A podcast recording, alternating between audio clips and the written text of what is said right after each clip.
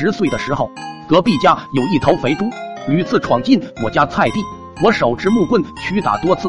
那猪脾气大，会还击，经常把我拱翻在地。我一直想找机会报仇。一天在草丛里遇到毒蛇，打死后的瞬间，我有想法了。我悄悄把蛇放进了隔壁家猪圈，看着那头猪津津有味吃完，我咚咚心跳着跑回了家。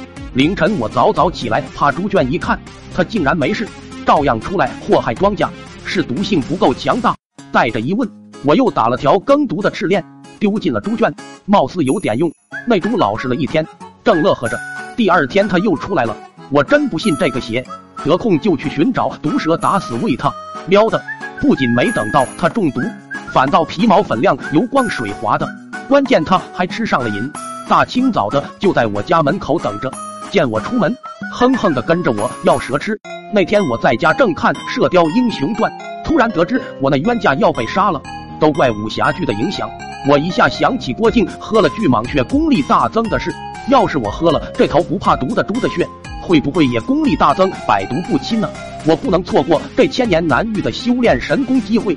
咚咚咚，拿了个小铁盆，舀了就跑。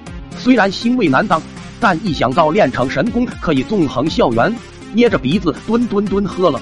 第二天我就觉得不对劲，发烧，走路有点晃，以为这应该是吸收了肥猪的功力，虽有忐忑，却并不害怕，甚至还有些惊喜的开始翻看买来的武功秘籍。谁知几天后慢慢变成高烧，眼前时不时有金花飘过，心里打鼓。去问隔壁家的孩子，为啥你家不年不月的杀猪呀？他一脸恼怒的吼道：“有什么笑话看的？你家猪没发过瘟呢？什么发瘟的猪？我这是发猪瘟了，事态严重了。虽然我极力隐瞒着病情，但发过瘟的胖友都知道，患病期间行动举止都有些兽化。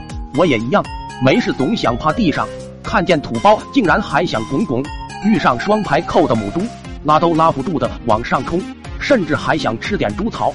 大约过了一星期，家里人终于发现了我的异常，拉我到乡卫生院，天天打针吃药，疗效甚微。那时我都虚脱成猴了，想想小命要紧，老老实实的招了。回到家，老爸请来了兽医，兽医掏出那个有我胳膊粗的针后，我当时就崩溃了，拼死顽抗。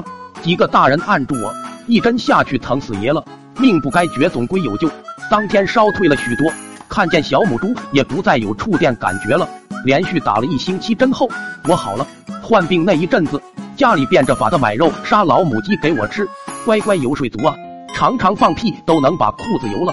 后来看我病好了，渐渐的又变成粗茶淡饭，吃惯了好的，怎么能适应艰苦日子？我觉得这不是我想要的生活。